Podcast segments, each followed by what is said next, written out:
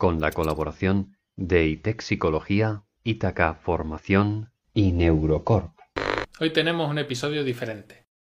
En lugar de una entrevista, tenemos una ponencia de Ricardo de Pascual para los seminarios Behavioral Solvay, que organizan los compañeros de Saper Educare, y en los que colaboramos también los compañeros de Conduct Team y de Engrama. Tienes disponibles más ponencias en el canal de Saper Educare.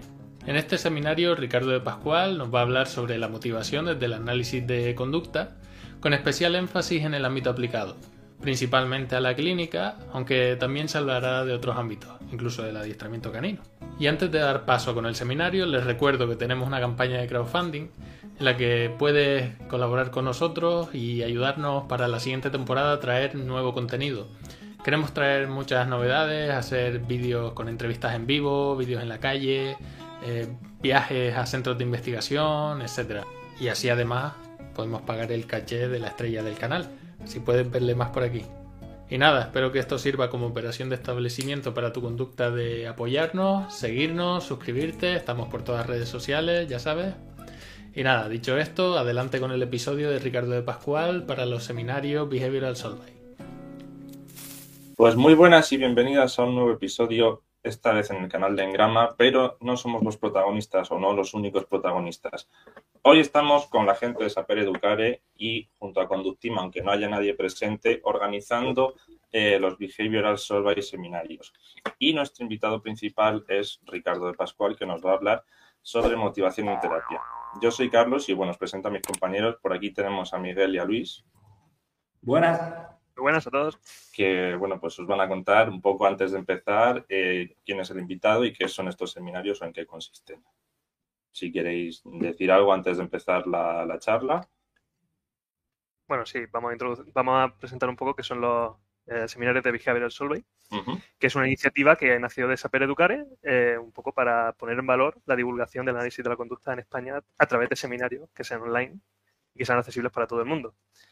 Eh, la razón de hacer este ciclo de seminarios nace de pues, crear de nuestro propio proyecto, de atrevernos a enseñar, y es una forma también de demostrar que la ciencia de la conducta está viva, es útil, es necesaria y que es accesible para todas las personas que se pueden reconocer a sí mismas como psicólogos, psicólogas o, incluso educadores también.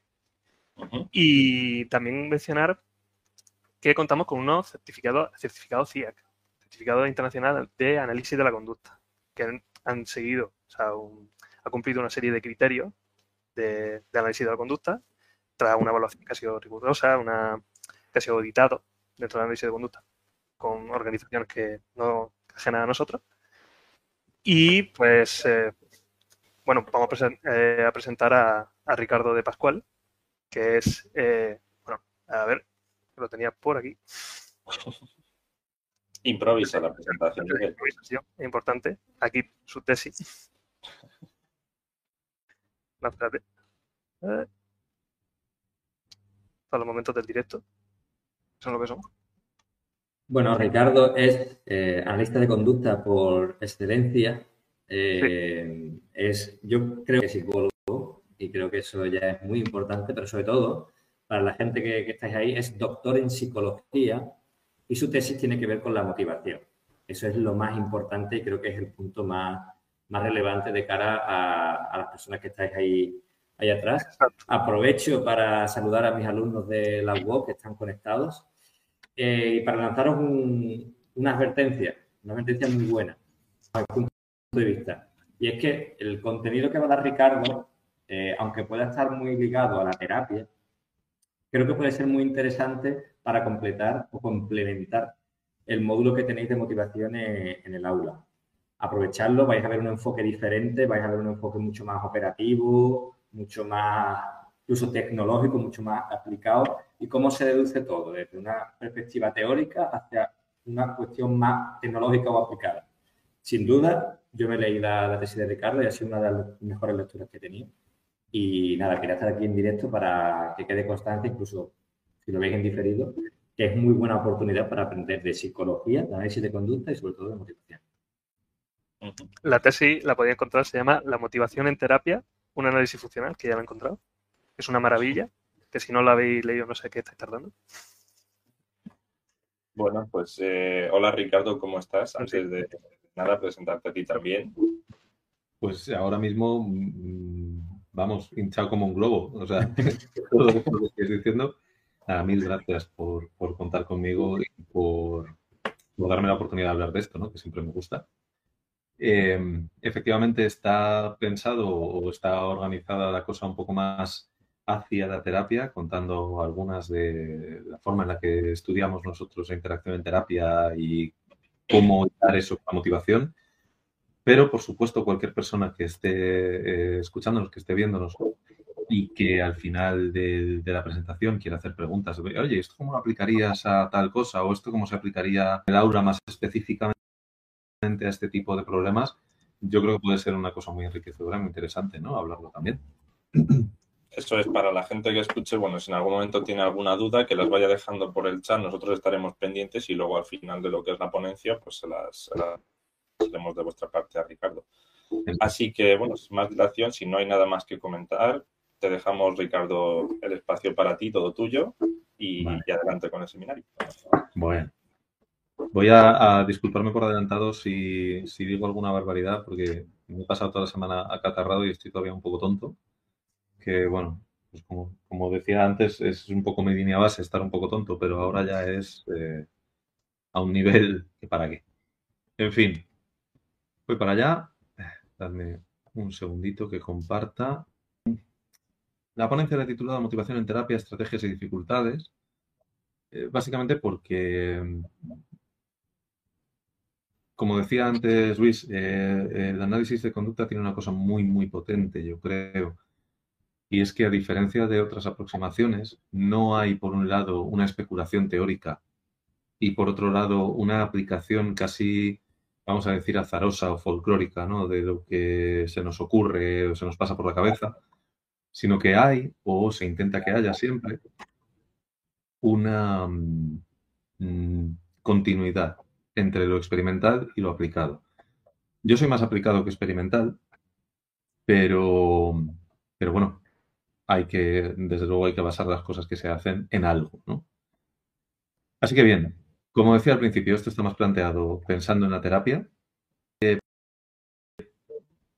Creo que no es nada difícil adaptarlo a cualquier otra situación. Al fin y al cabo, yo cuando me preguntan eh, esta típica cosa de Twitter, ¿no? De describe tu, tu profesión mal en pocas palabras, suelo decir que mi trabajo como terapeuta es convencer a la gente de que haga cosas que no quiere hacer que es una forma muy eh, reduccionista tal vez de decirlo, pero, pero es así.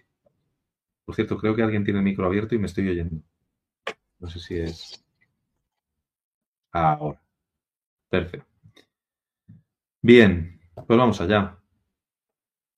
En primer lugar, esto es lo que vamos a ver. ¿Qué es la motivación? Desde análisis de conducta, por supuesto, y de forma un poquito eh, rápida, eh, entreteniéndome solamente en algunas cosas que, creo que son interesantes, aunque desde luego ha habido, ha corrido ríos de tinta sobre esto, como sobre casi todo. Segundo, cómo usarla en terapia. Y tercero, posibles dificultades en la aplicación. Con sus soluciones, vale. Bueno, esto se anima como le da la gana, entonces sale todo en bloque, pero bueno, vale. Primero, concepto.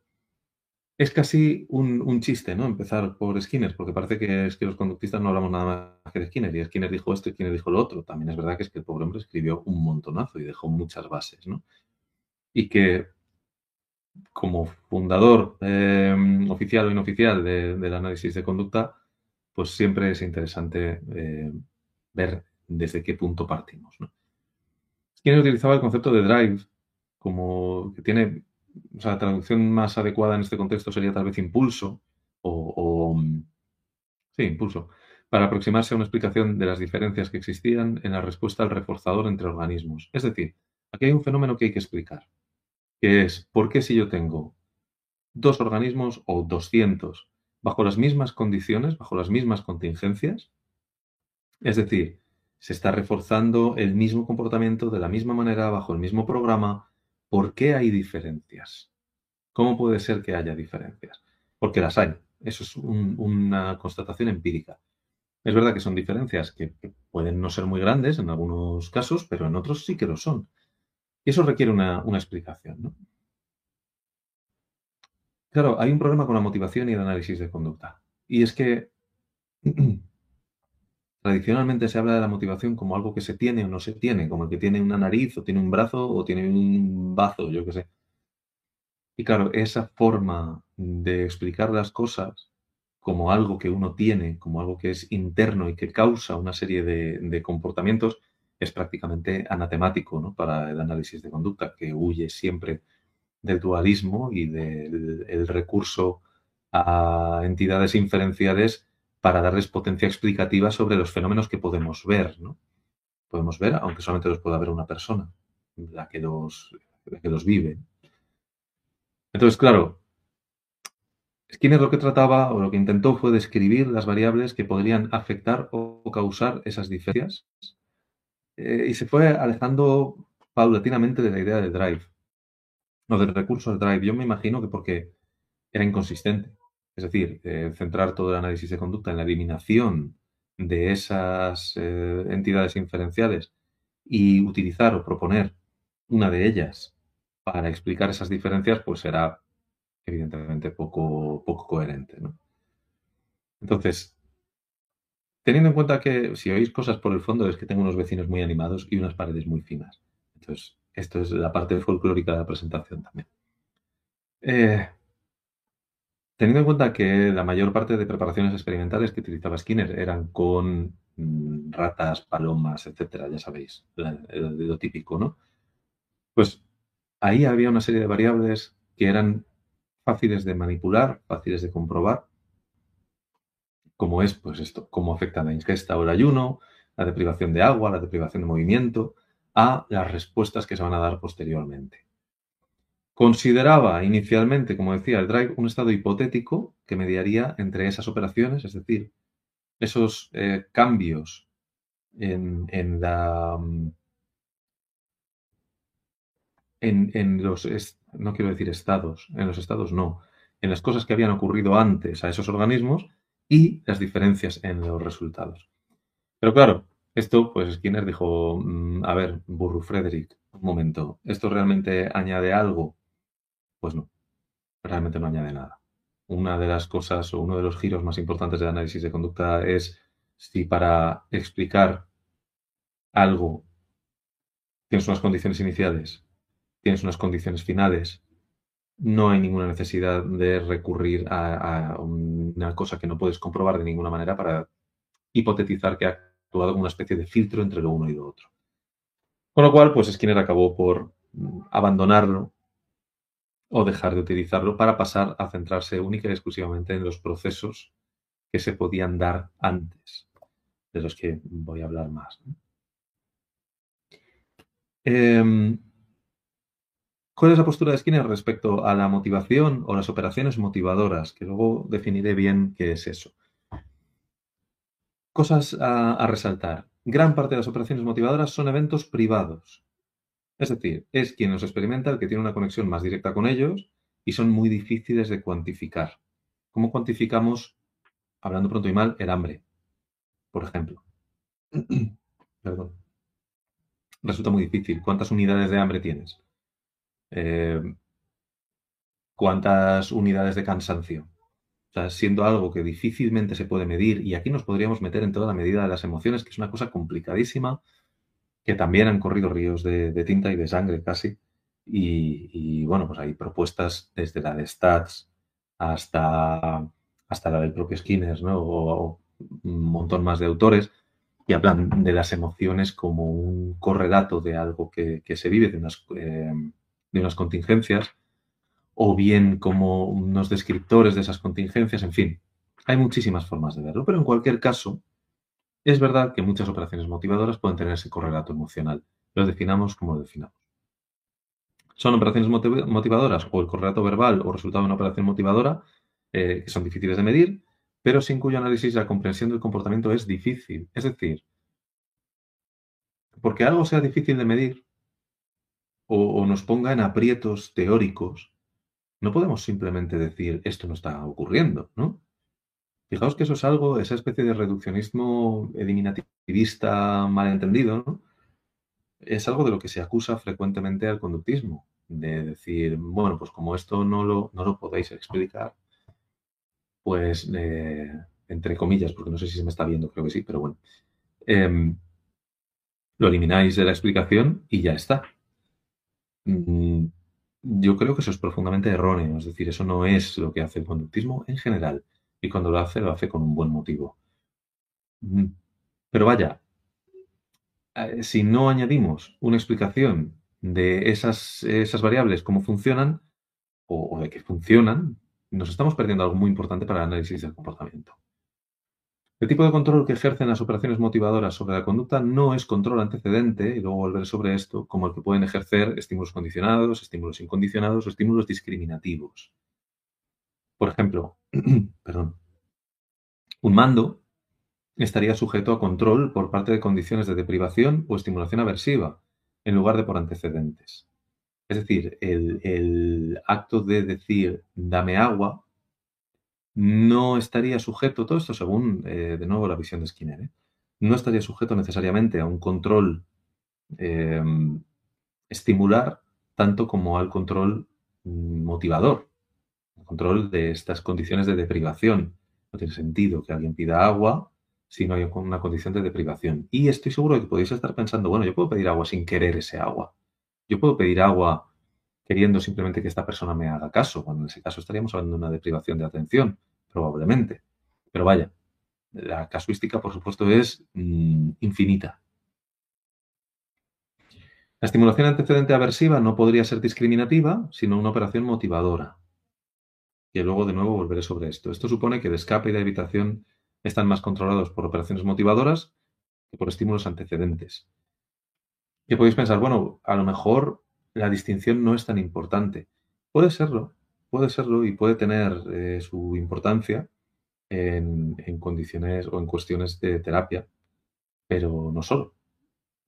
Entonces, bueno, luego volveremos. Gran parte de lo que se denomina emociones incluye alguna forma de operación motivadora o funcionan como una operación motivadora. Yo hay una cosa que suelo decir en terapia, bueno, en terapia en todas partes, porque es muy pesado y digo lo mismo en todas partes, vaya, es que mm, una de las cosas más importantes es distinguir entre las emociones, ¿no? Mm, por ejemplo, el cansancio y la tristeza son dos cosas que se parecen muchísimo en cuanto a eh, los correlatos fisiológicos y en cuanto a lo que nos piden, ¿no?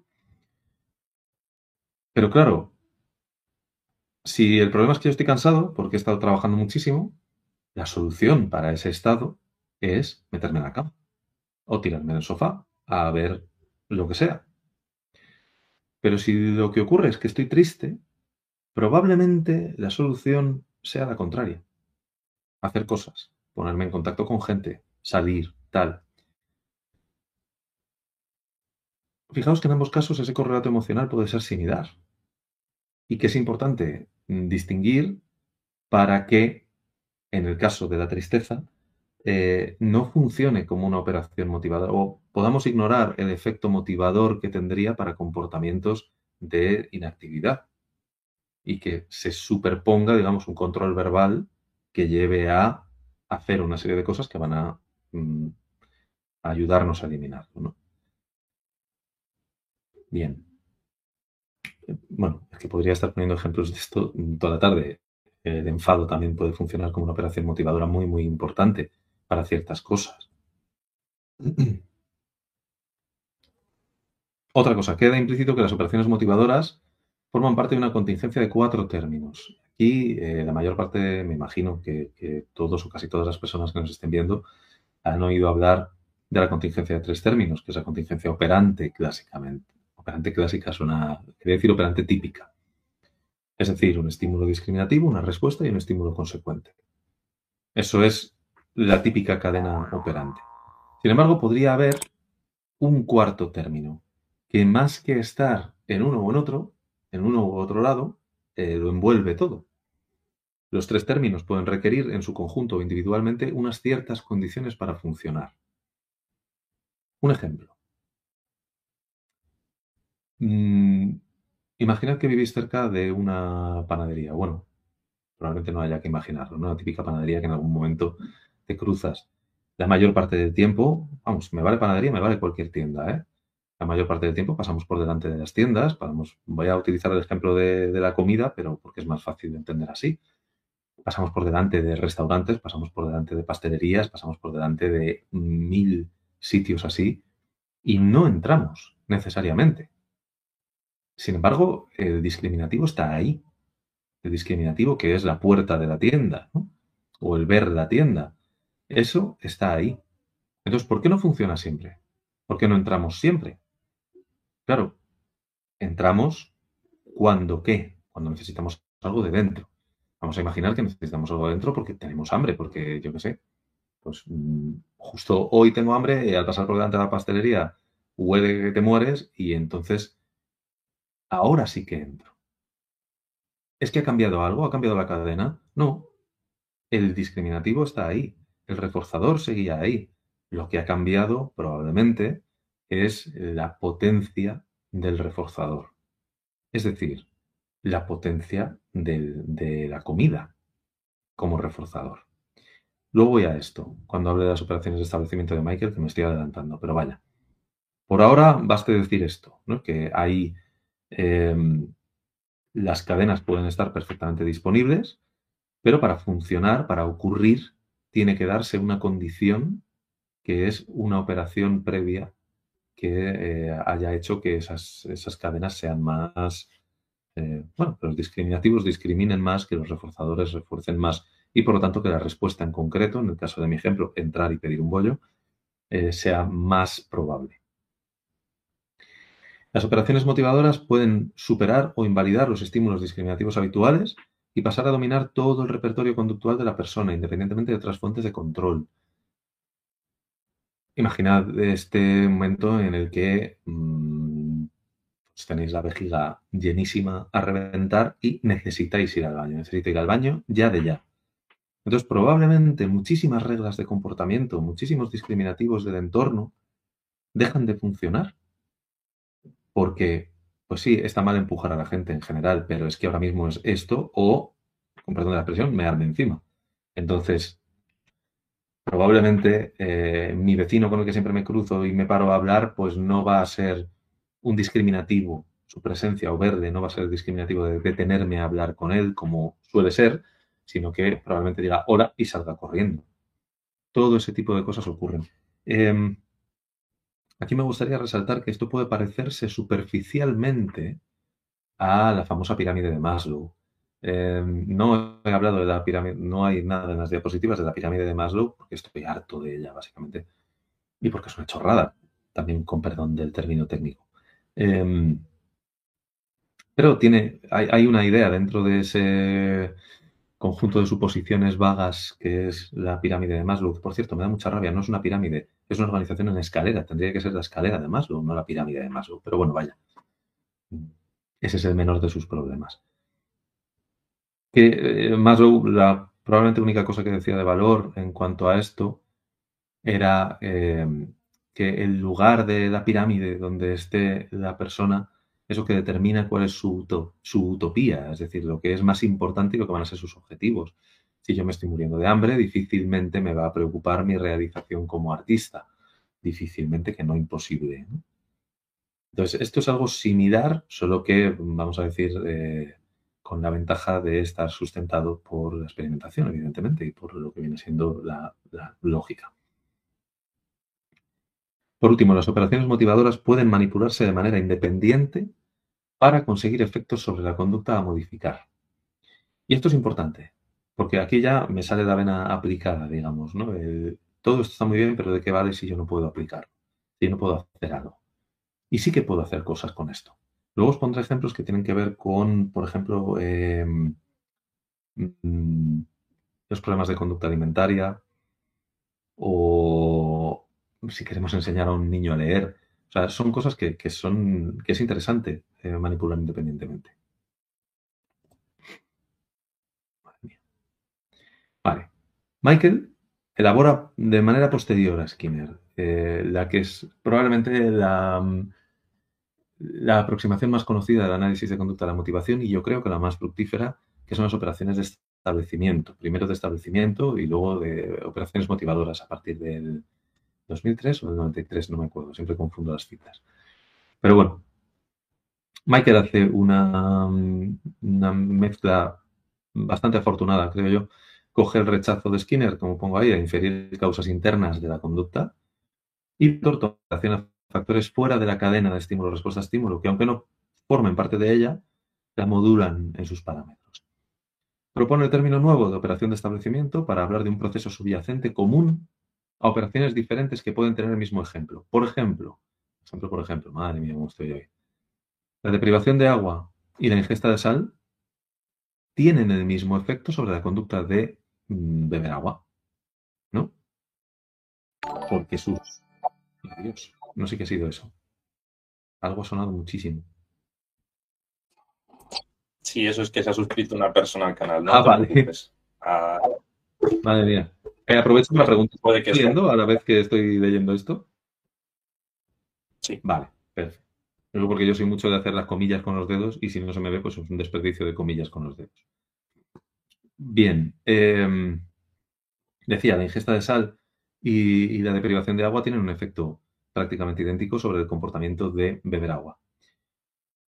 Mm, ahí hace falta, en fin, uno puede recurrir, no hace falta, uno puede recurrir a explicaciones eh, bioquímicas ¿no? de qué es lo que está ocurriendo para, para, explicar por qué el efecto es el mismo, pero dentro de lo comportamental también está ocurriendo algo que es básicamente lo mismo, que es que sus efectos sobre el comportamiento son los mismos, eso es lo que nos interesa.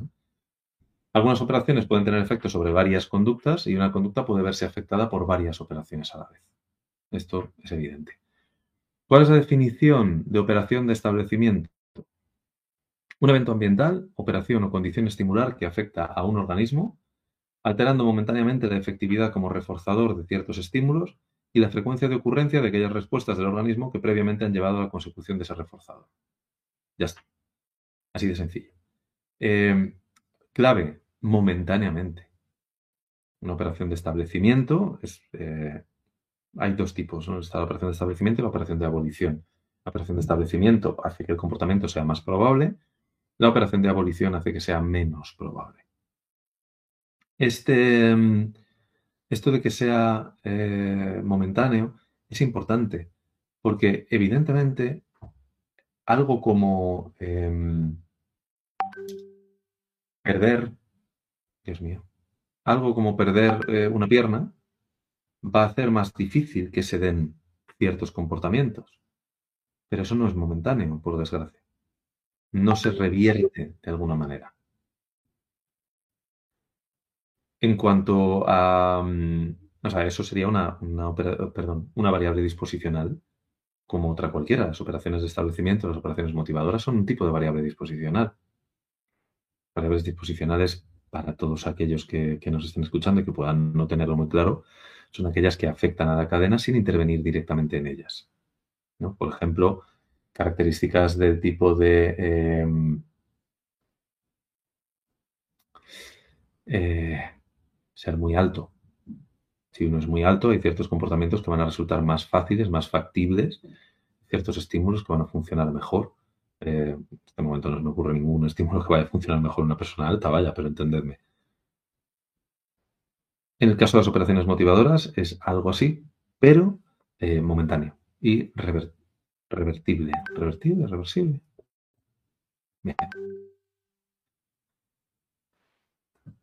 Una distinción importante entre operación de establecimiento y estímulo discriminativo que propone eh, Michael. Michael dice que el discriminativo está correlacionado con la disponibilidad diferencial del reforzador, no con su efectividad. La operación de establecimiento es la que altera su efectividad. En pocas palabras, el hambre no tiene ningún efecto sobre la disponibilidad diferencial de la comida, pero sí sobre su efecto reforzante. Es decir, un discriminativo es una lucecita que nos avisa de que el reforzador está disponible. Si se da la conducta, va a ser reforzada de esta manera. Imaginemos en una máquina, típica máquina de, de estas de comida o de Coca-Cola o de lo que sea, eh, el que la luz esté encendida, que la máquina esté funcionando, ese es el discriminativo. ¿no? Es, en el caso del comportamiento de pulsar el botón, meter dinero y pulsar el botón, sería una típica discriminación eh, condicionada, discriminación múltiple de eh, tiene que estar la luz encendida y disponible el producto, etc. Pero que yo tenga hambre o que yo tenga sed no hace que esté disponible la comida, no tiene, no hay un correlato entre lo uno y lo otro. Lo que sí hace es que vaya a funcionar muchísimo mejor como reforzador. Cuando uno está lleno, eh, te ofrecen comer más. Oye, si haces tal cosa, te doy más de comer. Probablemente no, no funcione. Sin embargo, si tienes hambre, va a funcionar, porque la comida ahí sí que puede funcionar como reforzador. Entonces, una forma buena de distinguir ese control eh, estimular del control que ejercen las variables motivadoras es eso, preguntarse, ¿esto hace que esté más disponible el reforzador? ¿O solo, solo, como si fuera poco, hace que sea más potente? Si es lo primero, puede ser un discriminativo. Si es lo segundo, muy probablemente sea una operación motivadora. Por lo tanto, la estimulación aversiva que antecede y afecta a cualquier comportamiento no podría ser jamás discriminativa, sino una operación motivadora refleja. Michael eh, creó toda una taxonomía de operaciones motivadoras. Operación motivadora engloba a la operación de establecimiento y a la operación de abolición. Que no voy a entrar en ella ahora porque si no es que eso eh, me quedo ahí nada más. Eh, pero había un tipo de operaciones de establecimiento que, llamaba eh, operaciones motivadoras condicionadas reflejas o incondicionadas reflejas, que son aquellas que establecen su propia desaparición como reforzador, un reforzante. Es decir, el dolor, la aparición del dolor, eh, establece su propia desaparición como reforzador y por lo tanto hace que cualquier comportamiento que sea seguido de la desaparición del dolor se haga más probable ante su presencia.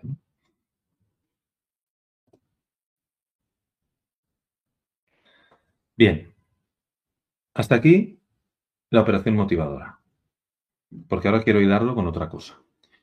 Por hacer un repasito rápido, una operación motivadora es cualquier cosa que nosotros hagamos en el contexto del organismo que estamos estudiando, que pueda alterar momentáneamente eh, la, potencia como discriminativo de, algunos discriminativos y el valor consecuente de los estímulos, que puede ser que adquieran también un estímulo, o sea, un valor de castigo. ¿eh? En ese caso estaríamos hablando de una operación de, abolición. Pero fundamentalmente es eso, el, efecto establecedor de la, mm, del discriminativo y el efecto alterador del valor. Bien, ahora, ¿Por qué cambia la gente en terapia? Esto yo estoy desde hace ya bastante tiempo en equipo de investigación eh, ACOBEO, que dirige la profesora María Jesús Frosán en la Universidad Autónoma de Madrid y que está básicamente centrado en tratar de explicar por qué ocurre el cambio en terapia. Porque esto es la típica pregunta, sabemos que la terapia funciona. Incluso mm, podemos saber qué terapias funcionan mejor, cuáles funcionan peor, definamos cómo definamos ese mejor y ese peor. Pero claro, la pregunta de por qué funciona la terapia hay respuestas muy raras. Eh, y, eso cuando las hay. Entonces, claro, hay muchas, hay muchas dudas. Por ejemplo, en terapia ambulatoria, es decir, la que no está la persona eh, ingresada, es difícil que se pueda dar el control contingencial necesario para actuar directamente sobre las conductas problema. Si eh, a mí me viene a ver a consulta una persona que tiene miedo a las arañas, es muy difícil que yo pueda seguirle en su día a día para, mm, para establecer las condiciones tales que van a hacer que deje de tener miedo a las arañas. Yo le veo una vez por semana, una hora. ¿Cómo se establece control a partir de ahí? ¿Por qué funcionan los tratamientos psicológicos al final de esa pregunta? Por cierto, es el nombre de un, de un paper de hace ya unos cuantos añitos, que fue de los primeros del, equipo de investigación, que es muy interesante. Si queréis echarle un ojo, yo creo que, que aclara bastante este tema. Algunas cositas básicas. La interacción con otras personas modifica el comportamiento. Esto es una perogrullada, ¿eh? Interactuar con otra gente va a modificar cómo, cómo actuamos. Siempre. Queriendo o no queriendo, eso es lo de menos. Sepamos o no sepamos que se está modificando. Si ahora mismo estuviéramos cara a cara o yo os estuviera viendo la cara, probablemente el efecto de control que tendríais sobre mi comportamiento sería mayor que el que tenéis ahora. Porque yo podría ver las reacciones, yo podría eh, ver quién está sintiendo, quién está en la luna, quién está tal, y eso me podría, podría ir moldeando mi comportamiento. El contexto terapéutico es un contexto de aprendizaje más, porque todos los contextos son contextos de aprendizaje. Tan natural como cualquier otro, es decir, que sigue las mismas leyes causales que cualquier otro. Uno no entra en terapia y de pronto aquello es otro mundo, otro planeta, ¿no? Con una diferencia crucial. Uno de los miembros de la interacción, terapeuta, está idealmente dirigiéndola para conseguir un objetivo. Digo idealmente porque soy dolorosamente consciente de que muchos terapeutas no saben por qué hacen lo que hacen. A mí realmente me parece me parecería complicado trabajar en esas condiciones sin tener muy claro qué es lo que estoy haciendo, pero hay gente que está bastante feliz con eso, por lo visto. En cualquier caso, es una interacción guiada que va hacia algo. Ese algo son los objetivos terapéuticos, ¿no? que queremos ayudar a la persona a conseguir. Por lo tanto, nuestra interacción tiene un objetivo. Normalmente cuando interactuamos con otras personas, eh, los objetivos son o más espurios, digamos, mm, pues voy a una tienda, el objetivo de mi interacción con esta persona es que me venda algo, o eh, totalmente difusos. ¿Cuál es el objetivo de interactuar con un amigo una tarde cualquiera? Pues probablemente simplemente pasar el rato, pasarlo bien, la interacción por la interacción, no la interacción como medio, sino como fin. Mientras que en terapia la interacción es un medio, tiene que ser un medio para conseguir algo. Otra cosa importante es que el relato verbal de un problema o de un comportamiento puede ser funcionalmente equivalente a ese mismo comportamiento. Y por lo tanto, operar sobre esa verbalización puede ser como operar sobre el comportamiento en cuestión. ¿Qué quiere decir? A ver, el lenguaje nunca es inocente. Eh, y con esto quiero decir que siempre está cargado, siempre está condicionado. Puedo estar hablando de condicionamiento clásico mm, a pedo, digamos, o puedo estar hablando de, condicionamiento operante o de una mezcla de ambas, como suele ser el caso. Pero vaya, imaginemos que uno ha perdido a alguien, un ser querido ha fallecido. Eh, hablar de ese fallecimiento, hablar de esa pérdida y de los, eh, las situaciones que nos hace atravesar, genera en nosotros una emoción que es, puede que menos intensa, pero desde luego es la misma emoción que cuando vivimos esos, esos momentos, ¿no? esas ausencias, cuando vas a llamar por teléfono a la persona y de pronto te acuerdas de que no, no, no está, pues esa emoción que sientes es la misma emoción, aunque sea en otro grado de intensidad, que la que sientes cuando le cuentas a alguien, jo, esta mañana he cogido el teléfono y va a llamar a tal persona y de pronto me he acordado de que tal. Cuando una persona está contando un problema en terapia, no lo está contando solo, lo está viviendo, por lo tanto. Y ahí el terapeuta tiene la oportunidad de eh, operar directamente sobre ello, de reforzar una serie de verbalizaciones, de castigar o extinguir otras, de hacer emparejamientos pavlovianos que vayan a condicionar apetitivamente o aversivamente, perdón, sé que no son los términos estrictamente correctos, para, em, para hacerla más o menos probable. Por lo tanto, el terapeuta usará o tiene que usar su comportamiento como una herramienta en la preparación de las contingencias que llevan al cambio. No estamos ahí para escuchar una historia y hacer una evaluación y hacer una intervención que se va a dar eh, fuera de sesión o con algunas técnicas dentro de sesión. Es que desde el mismo momento en que estamos interactuando con una persona, estamos interviniendo con nuestro comportamiento.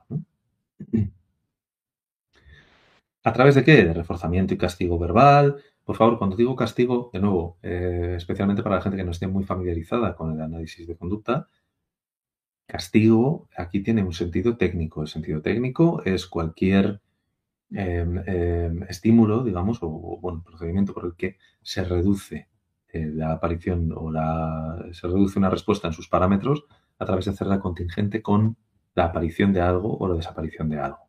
Y habitualmente, pero no siempre, puede ser percibido como algo desagradable. No siempre. Un castigo verbal puede ser algo tan sencillo como decirle a la persona, no, lo que estás diciendo no es cierto. O puede ser eh, tan sencillo también como fruncir el ceño o negar con la cabeza o poner cara de eh, esto que estás diciendo que es, ¿no?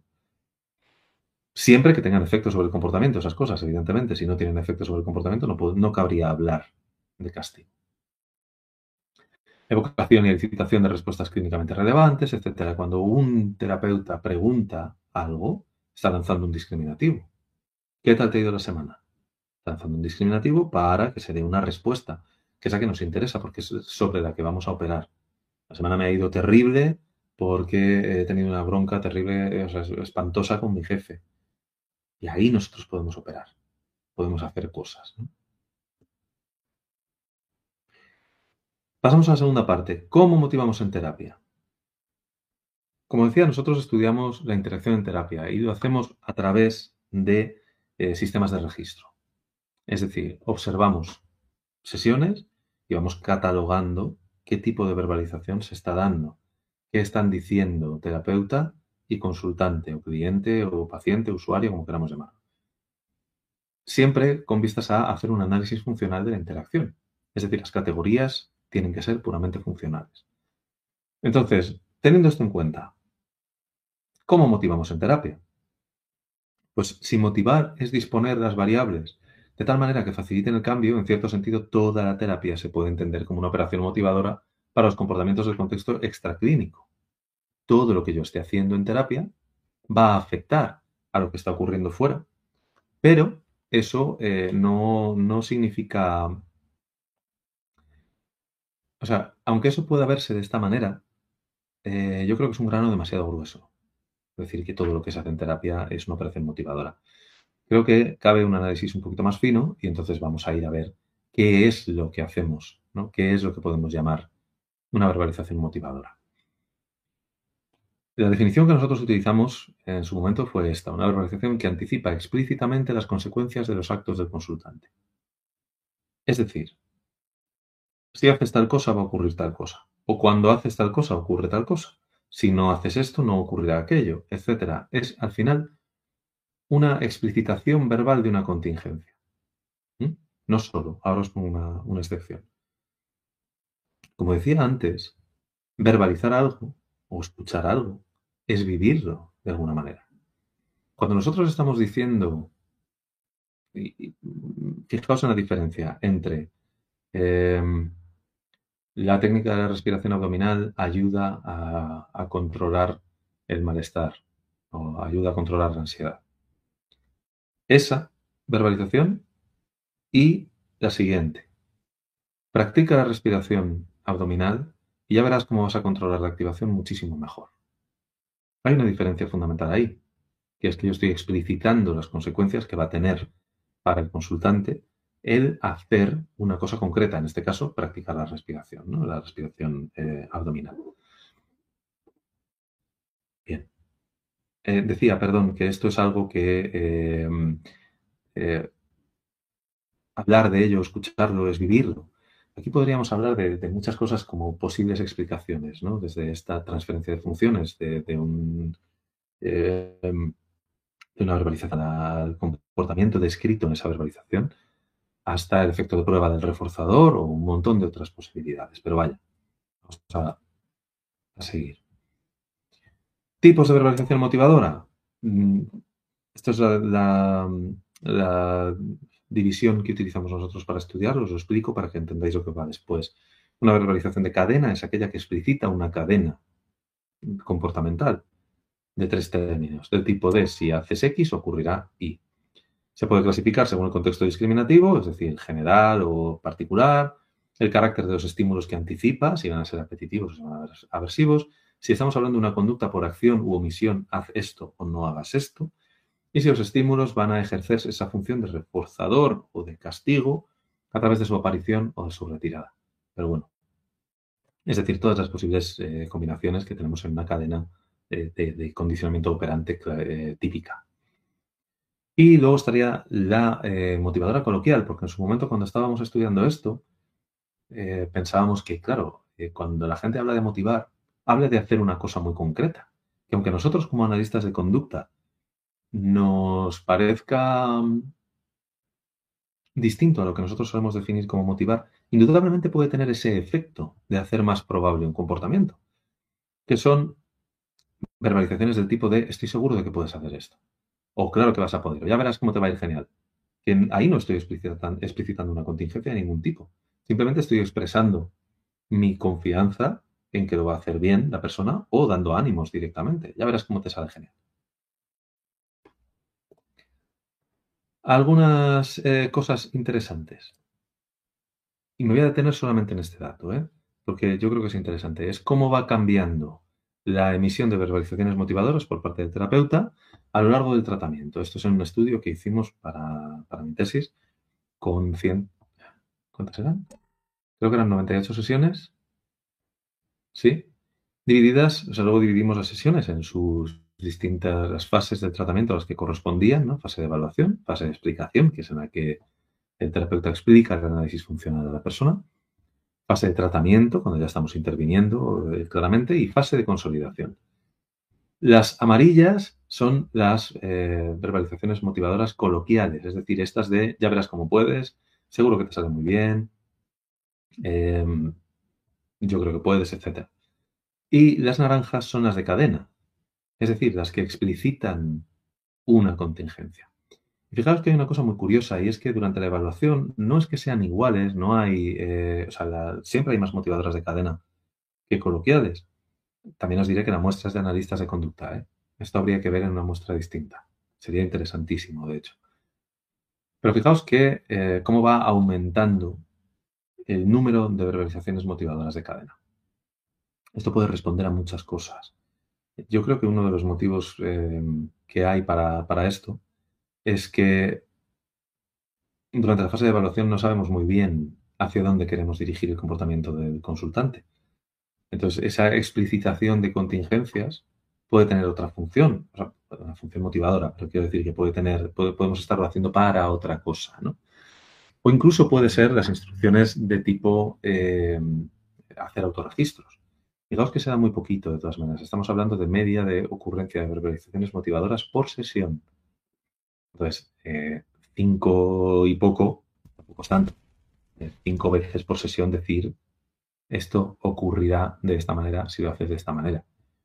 Entonces, algo como hacer autorregistro esta semana, eh, porque a mí esto me da una información muy valiosa que me va a ayudar a que el tratamiento vaya bien. Eso sería una verbalización motivadora de cadena.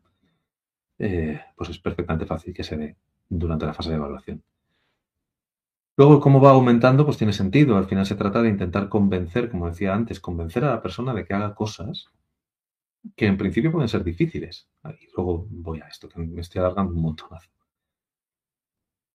Las motivadoras coloquiales se mantienen prácticamente iguales durante todo el tratamiento, no aumentan, mientras que las otras se van haciendo muchísimo más frecuentes conforme vamos teniendo más datos, conforme vamos afinando más en la intervención, vamos atreviéndonos más a anticipar ese tipo de cosas. ¿Para qué vale la motivación en terapia, este tipo de motivación en terapia?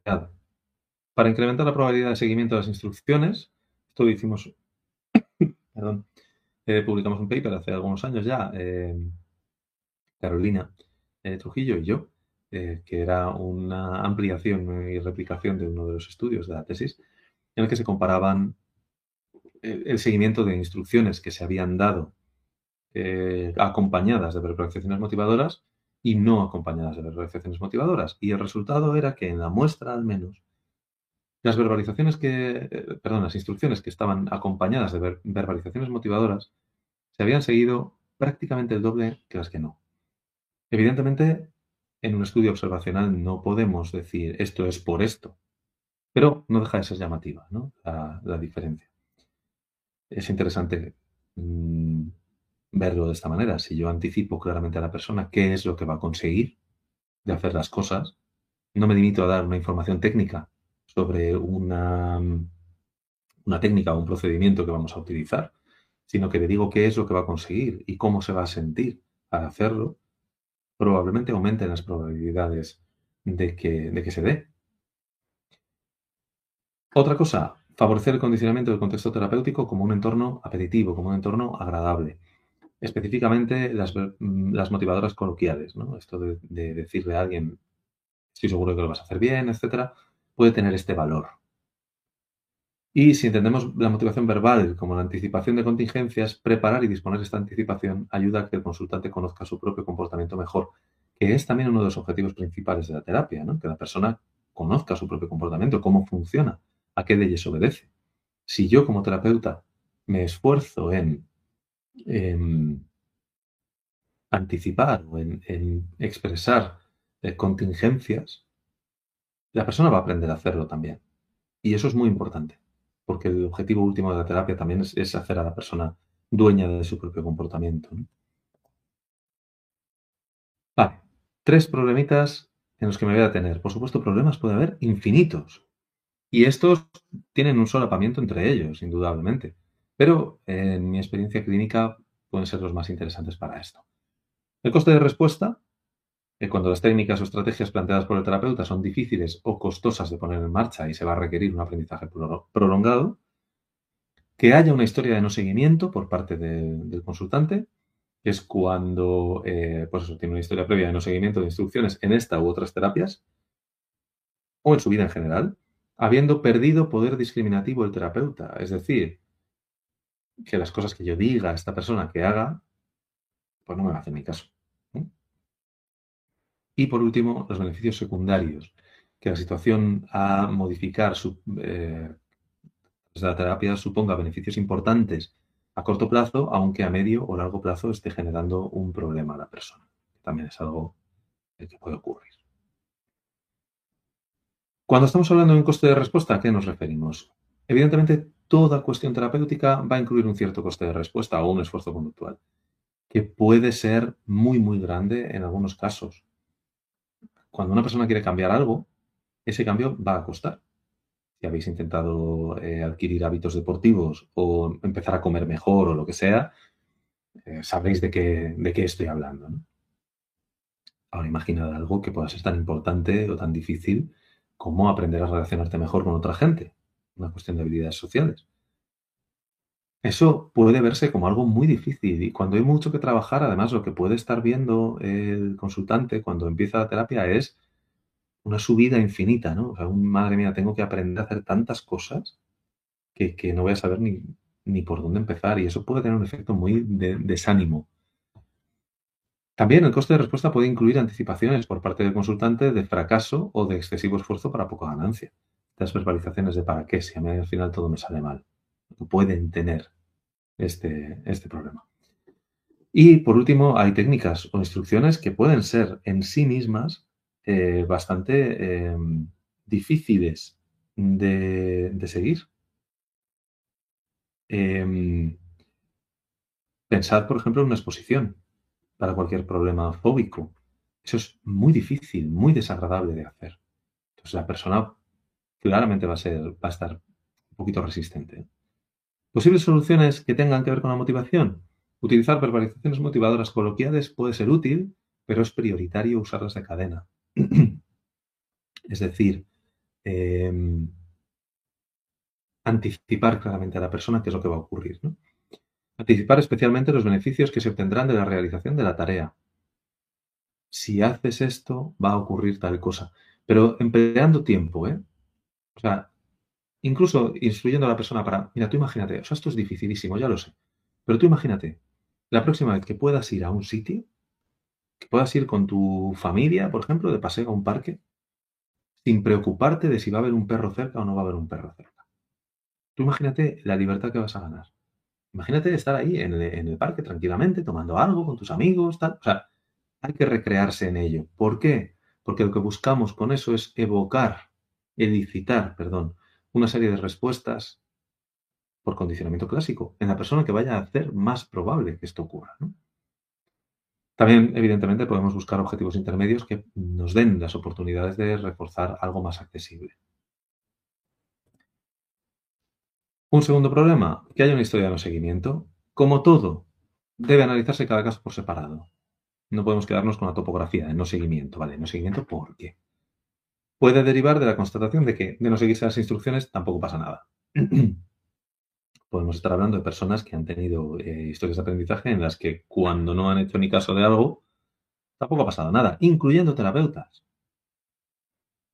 Puede haber también reglas o discursos excesivamente individualistas o centrados en la autodeterminación malentendida del comportamiento, es decir, a mí nadie me dice qué hacer. Esto es comparativamente frecuente cuando hablamos de tratamiento con adolescentes, por ejemplo. Me imagino que lo será también en las aulas cuando hablamos de, adolescentes y de eh, seguimiento de ciertas normas. Posibles soluciones. Anticipar los problemas que se pueden derivar de no seguir las instrucciones. Es decir, vale, si no haces esto, va a ocurrir esto. Mm. No hay que descuidar la anticipación de consecuentes apetitivos, que esto es algo que ocurre mucho cuando nos encontramos con personas, especialmente fuera del contexto clínico. Quiero creer que los terapeutas eh, somos un poquito más sensibles a esas cosas, quiero creer, pero vaya. Que es que nos limitamos a amenazar. O sea, la gente se limita a amenazar. Si no haces tal, va a ocurrir esto. Si no me haces va a ocurrir tal cosa. ¿Cuándo es más útil? Se cazan más moscas con miel que con vinagre, se dice, ¿no? Pues anticipar las cosas, las cosas positivas. Analizar nuestro propio comportamiento como terapeutas ante este no seguimiento de instrucciones, podemos estarlo reforzando eh, inadvertidamente. Y o planificar un entrenamiento en seguimiento de instrucciones, un entrenamiento en tolerancia a la frustración con conductas no clínicamente relevantes o menos importantes. Eh, cuando me propuso Luis hacer esto, eh, entre bromas hablábamos de la posibilidad de hablar del valor educativo de uno de los muchos hobbies que tengo, que es pintar miniaturas. Llevo toda la vida pintando miniaturas, toda la vida haciendo modelismo. Y es una cosa frustrante, porque es difícil, porque requiere tiempo hasta que, que se que uno es bueno en ello, o al menos aceptable, ¿no? Y yo decía, medio en broma, medio en serio, que cualquier hobby o cualquier tarea que tenga su puntito justo de frustración nos va a enganchar más. Y que además es más fácil que se generalice esa tolerancia a la frustración a otros ámbitos, incluyendo el seguimiento de instrucciones, eh, si tenemos experiencias de reforzamiento con ello. Por eso es uno de los motivos por los que creo que es importante que todos tengamos hobbies que nos reten, que, tengan este puntito frustrante, ¿no? Para aprender a relacionarnos con esa frustración. Por último, cuando hay beneficios secundarios. Evidentemente, todos los comportamientos se mantienen porque tienen una función. Esto de, llamar a la conducta eh, problemática, conducta desadaptativa, es estrictamente erróneo, porque adaptativa es, se está adaptando a algo. Otra cosa es que sus consecuencias eh, a corto, corto, medio, largo plazo tengan un punto problemático, pero, pero son una adaptación. Puede haber lo que se llama personas poco motivadas, no tense las comillas, para el cambio, es decir, personas que mm, realmente tampoco tienen tanto interés en cambiar. o se puede estar anticipando una pérdida de reforzadores, a veces no explicitada o no debatida. Cuando una persona está mucho tiempo, por ejemplo, eh, deprimida o con un problema, es muy fácil que tal vez inadvertidamente una de las cosas que le ponga más difícil seguir las instrucciones es, y cuando a mí se me pase esto, ¿yo de qué hablo? ¿No? Llevo toda la vida hablando de esto, de lo mal que estoy yo y tal. A mí la gente, ¿por qué? ¿De dónde van a salir ahora esos reforzadores? Ojo, no estoy diciendo que esto sea algo que la persona está pensando, ¿eh? No estoy diciendo que la persona esté manteniendo un problema aposta con una especie de conspiración maligna, sino que puede existir este miedo más o menos explícito a quedarme solo, a no tener nada de qué hablar, a no tener nadie que me dedique un poquito de atención si no eh, tengo este problema. Lo que en un sentido no técnico podríamos decir que es que lo que ocurre cuando el problema pasa a formar parte de la identidad de la persona, es decir, yo me defino de esta manera. Posibles soluciones, reanalizar el caso, eso siempre es una opción también en los otros dos. ¿eh?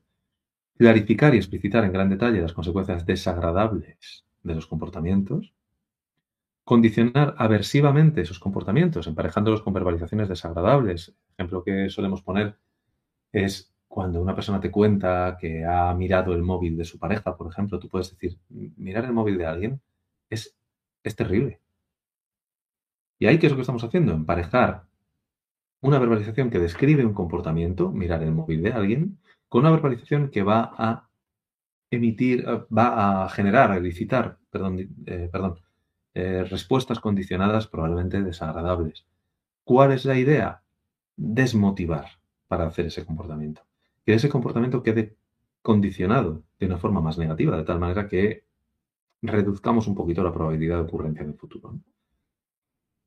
Por último, retrasar o posponer la intervención. Esta es una batalla que tengo yo mucho con, como sabéis, probablemente eh, yo me dedico en mi tema eh, en el Instituto Terapéutico de Madrid, donde trabajo también, a em, formar terapeutas. Y, claro, hay veces que lo que nos preocupa como terapeutas, especialmente, pero no solo como terapeutas novatos, es el perder un caso, ¿no? que la persona se vaya porque no está satisfecha o porque no se están consiguiendo los cambios.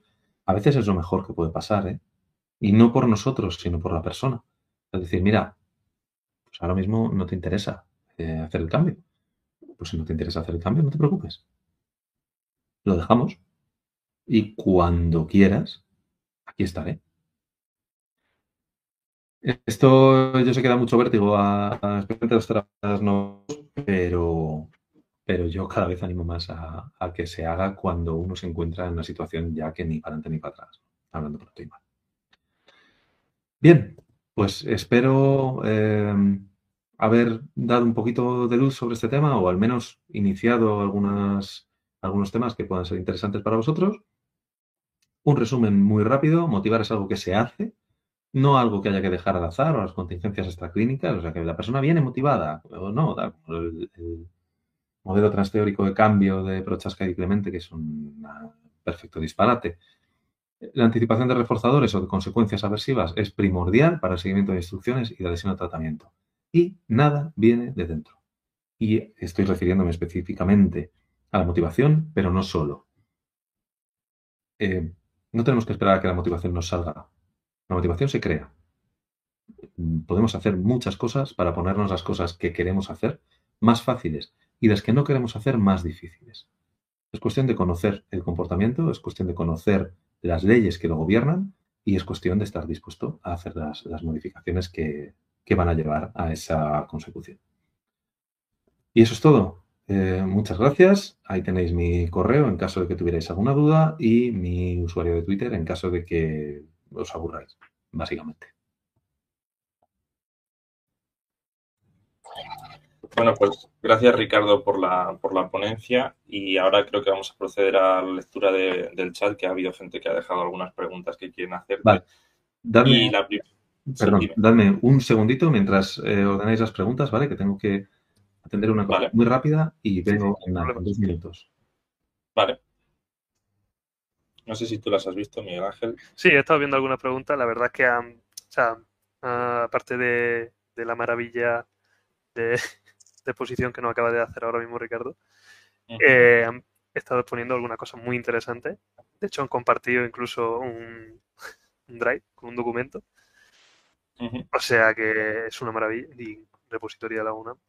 Aquí está la tesis. Lo que se ha puesto, ¿no? Sí, la tesis de Ricardo, efectivamente. Y. Bueno, la gente muy agradecida. La gente que lo está viendo se ocurre algo más, que es momento para dejar su punto también ahora. También darle las gracias a la gente que se ha suscrito, esto ya de parte de Engrama, porque bueno, hay que hacerlo por, el canal y demás. Hmm. Y además cualquier, o sea, esto lo subiremos también, que lo han comentado, lo subiremos también en el canal de, de Saper Educare de YouTube. Y cualquier duda que tengáis sobre la charla o cualquier otra cuestión relacionada con, los temas que se ha tratado, eh, podéis ponérnoslo en los comentarios y podemos contactar con Ricardo o directamente contactar a través de, Twitter o de su correo. Y si queréis podemos empezar con, con algunas preguntas. Vale, ya estoy listo. Perdonadme. Sí, sí, sin problema. Pues, si quieres digo yo la primera porque viene relacionado con el resumen este que ha lanzado Ricardo. Sí.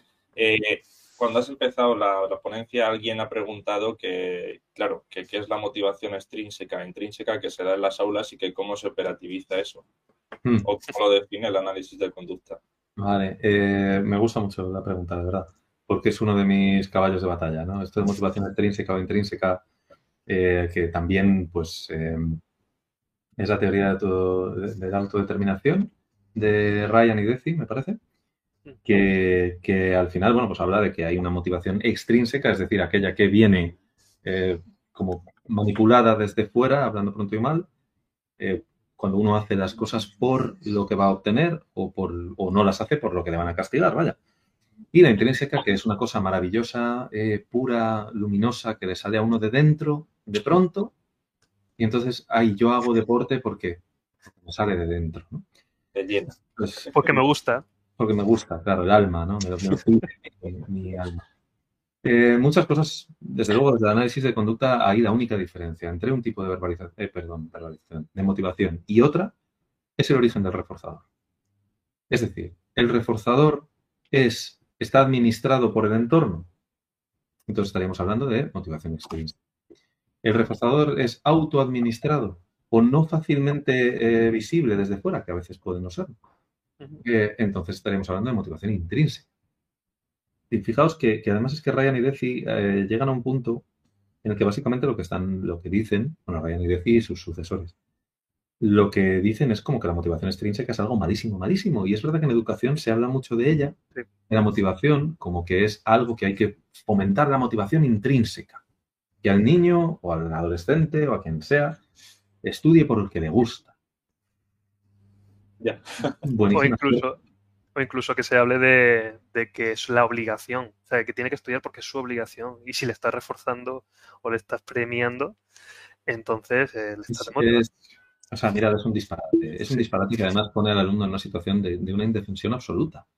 Eh, no tiene ningún sentido esperar que un niño estudie porque sepa lo que es su deber, eh, o sea, porque sepa que es su deber, si no enseñamos antes qué significa eso.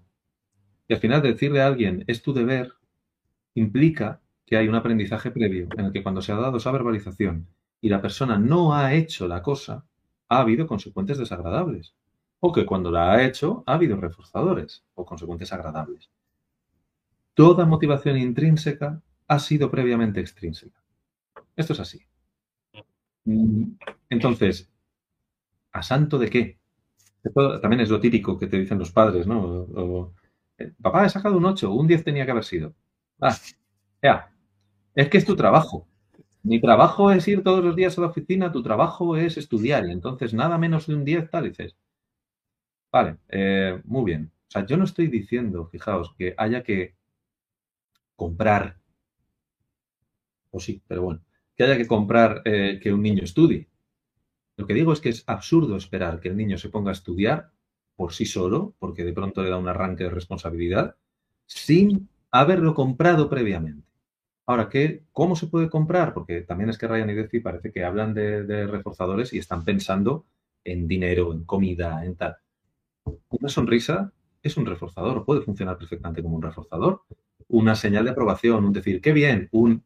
Hay una cosa que, recomiendo a veces cuando trato con adolescentes que quieren eh, estudiar más. Rara vez el adolescente quiere estudiar más, vaya, pero que se ven en situación de tener que estudiar más, mejor dicho, que es decirles a, los padres eh, que si están, si ven que el chaval está estudiando, que no le molesten, pero que le lleven algo, algo que está rico, algo que le guste. Oye, mira, te he traído la merienda para, que la tengas aquí mientras estoy, te lo curras un poquito. ¿no? Eso, estás comprando para que estudie. Sí, sí, Estoy condicionando el acto de estudiar de manera apetitiva, para que sea agradable, para que andando el tiempo sea reforzante en sí mismo y no necesite el chaval que haya nadie allí controlando su comportamiento, es decir, adquiera autocontrol. Em, en pocas palabras sería esto, básicamente. Bueno, hay una cosa que a mí me llama mucho la atención de Ryan y Deci, que es que pues, después de mucho estudiar y mucho dar vueltas se dan cuenta de que conforme aumenta la motivación extrínseca se reduce la intrínseca. Ellos lo dicen como, oh no, oh Dios mío, qué espanto. Claro, desde el punto de vista de análisis de conducta es como ya, es que esto es banal. O sea, es evidente que si aumenta eh, la cuantía o el valor, o como queramos decirlo, de los reforzadores o de los castigos administrados de manera externa, los autorreforzadores que frecuentemente van a ser verbalizaciones, por ejemplo, decirme a mí mismo qué bien lo estoy haciendo, ¿Qué vale más? ¿Decirme a mí mismo qué bien lo estoy haciendo o que me den 200 euros por no hacerlo? Pues en muchas situaciones podrá valer más lo segundo, más conforme aumenta la cuantía. Entonces, claro, es como, no sé, a mí esto de la motivación extrínseca o intrínseca me parece francamente eh, decepcionante cada vez. Pero bueno. Además, de verdad. Vale. ¿Tienes pregunta, Miguel? Sí, bueno, aquí hay una, pregunta, pero esto es más ya eh, meterse en berenjenales de decir, eh, una instrucción que se acompaña de una operación motivadora, o sea, podríamos considerarla como una regla, ¿no? Mm pueden acabar siendo reglas. O sea, será una regla en el momento en el que, en el que bueno, fíjate. Claro, incluso. Depende de lo vaga que sea. ¿Depende de qué? De lo vaga que sea la, instrucción. Porque una regla al final eh, tiene que ser adaptable a distintos contextos discriminativos. Y generalmente cuando uno da una instrucción en terapia, la da para un contexto concreto, un momento concreto. ¿Vale? Aunque ese contexto concreto sea todos los días a las 5. O cada vez que veas a tu madre, ¿no? Pero que, se puede acabar derivando de ahí una regla, sin duda. O sea, una verbalización motivadora, incluso sin instrucción, eh, si, si, es, vamos a decir, de un contexto general, yo puedo decir algo como, si tú tratas a la gente con amabilidad, ya verás cómo te van a tratar a ellos, a ti, mucho mejor. Evidentemente esto se puede acabar convirtiendo en una regla. Aunque yo lo esté haciendo para favorecer en este momento una instrucción que sea del tipo de una comunicación asertiva, ¿no? Oye, pues eh, vas a, cuando veas a tu hermano esta semana, en lugar de decirle, mmm, tú desgraciado, pues le vas a decir, hola, ¿qué tal? ¿Cómo te ha ido el día? Pues ya está. Pero sí, podría acabar siendo una regla. Genial. También, vale. Bueno, Carlos, ¿tú tienes alguna? Sí, tengo una por aquí que dice que has hablado antes en la presentación de prueba de reforzador. ¿A qué te refieres con eso? Vale, el efecto de prueba de reforzador Básicamente es lo que hacen en, las, en, los, en los carrefours y los sitios así, cuando te dan una bandejita, tiene una bandejita con quesos o lo que sea, y te dan un trocito. Y te dicen, mira, pruébalo. Ahí tienes el queso. O sea, es una pequeña em, de esta del reforzador, una prueba del reforzador, que hace más probable que se dé la conducta a la que, a la que el reforzador idealmente sigue. Idealmente te dan el queso, el trocito de queso para que lo compres. Para que diga, oh, hay más de esto ahí dentro, ¿no? Claro, si yo le digo a una persona, tú imagínate, cuando seas capaz de, de tú imagínate, después de haber practicado todo esto, hablando en público y dándote cuenta de cómo la gente te está escuchando y sintiéndote a gusto y sintiéndote bien contigo misma, tú, tú imagínate eso. Claro, yo lo que estoy diciendo es, recrea de forma privada esto, exponte a estos estímulos, prueba este reforzador. Porque así es más probable que hagas lo que te va a llevar a él. Vale. Pues no sé si hay alguna más. Miguel Ángel, ¿tienes alguna más? En principio, no había nada más. No, yo no he visto nada más. Así que si no hay nada más que comentar, salvo que tengamos, ¿tú tienes alguna duda que preguntarle a Ricardo? Bueno, yo, aparte de agradecerle el haber estado aquí, sobre todo, y el que esperemos que esto sirva como prueba de reforzador para otros, para futuras. eh, yo, bueno, también decir que, sí que eh, esto ha ido muy tirando por la clínica. Esto puede parecer que dentro de, lo nuestro, que tiramos mucho por psicología educativa, prácticamente todo lo que ha comentado es extrapolable al ámbito educativo. Sin duda. Sin duda. Es decir, eh, esos reforzadores. ¿Dónde están en la academia? sin, sin o sea, las instrucciones al final, eh, un terapeuta es, o una terapia es un tipo muy específico de formación, de educación, que se da comportamientos muy concretos, efectivamente. Entonces, todo esto, por supuesto, que se puede extrapolar al, contexto educativo, además, eh, con muchísima facilidad. Exacto. De hecho, incluso él ha hablado un momento de, de que tú te moldeas tu propia conducta en base a lo que te dicen. Eso básicamente es la conducta didáctica. Totalmente. Y bueno, prácticamente conocer el estado en el que vienen los alumnos para luego después esos reforzadores que, vas a administrar tú en clase, ese estado en el que están, si están cansados, si tienen hambre, si lo que sea, van a funcionar evidentemente como operaciones motivacionales. Efectivamente. O sea, justo lo que estaba yo pensando, el eh, cómo al final del día puedes conseguir que hagan una tarea que de ordinario a lo mejor no les gustaría a cambio de salir antes. Exacto.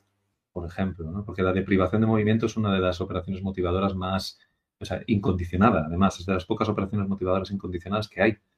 Es decir, que el mero hecho de no poder moverme va a hacer que el acto de moverse sea reforzante mismo. Entonces eso se puede aprovechar. O cuando es la hora más o menos de media mañana y está dando pobre niño muerto de hambre, pues decirles, vamos a hacer esto y os podéis ir rápidamente a comer el bocata o lo que sea. Efectivamente. Pues yo tengo una cosa que has mencionado que creo que puede ser interesante. Has hablado de que una afición tiene que ser un poco frustrante para que a una persona le enganche. ¿Eso se puede aplicar también en el ámbito tanto terapéutico como educativo con el terapeuta? Es decir, ponerle las cosas entre comillas difíciles o hacer que se frustre un poquito para que se enganche más a la terapia o a la clase. Em, ¿Te refieres a ponérselo a... Gracias, Luis. Eh, a ponérselo al, consultante difícil.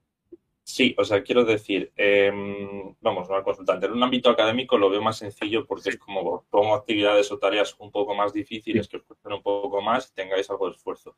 ¿Cómo se puede trasladar eso a la terapia para conseguir cambios?